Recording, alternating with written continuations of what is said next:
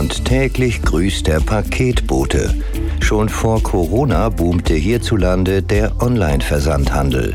Seit Beginn der Pandemie war es dann für Millionen Menschen schlichtweg notwendig, sich auch viele Alltagswaren einfach nach Hause liefern zu lassen. Aber hat sich eigentlich jemand mal Gedanken darüber gemacht, was so viele Pakete für unsere Umwelt bedeuten? Klar ist, zukünftig werden es sicher nicht weniger Sendungen. Wo und wie ließe sich vom Absender bis zum Empfänger CO2 einsparen? Dirk Freitag weiß mehr.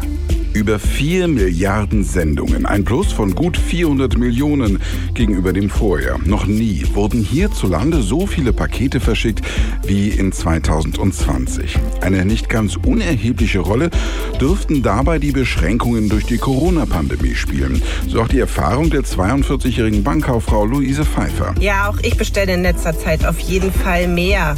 Die Läden hatten ja geschlossen. Auf den Straßen habe ich schon mehr Paketzusteller gesehen und da mache ich mir so meine Gedanken, was das für Nebeneffekte haben kann.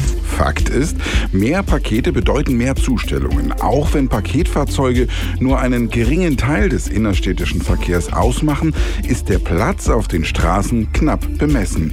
Auch Themen wie Nachhaltigkeit und CO2-Einsparung werden für die Branche immer wichtiger. Zum Teil werden Sendungen in Städten schon per E-Transporter ausgeliefert. Für ein echtes Umdenken aber reichen vereinzelte Pilotprojekte nicht aus.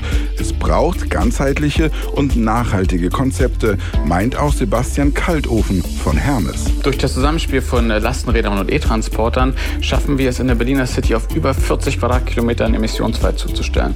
Das bedeutet, dass über 300.000 Berliner und Berlinerinnen, egal ob am Paketshop oder an der Haustür, ihre Sendung mit null Emissionen bekommen und das sind 2,5 Millionen Pakete im Jahr. Das spart 220 Tonnen CO2 und sorgt für eine nachhaltige Zustellung. Berlin ist nur der Auftakt. Das ausgeklüngelte System aus E-Autos, Lastenräder und innerstädtischer Sendungsumschlagplätze lässt sich auch leicht adaptieren. Weitere deutsche Städte sollen folgen.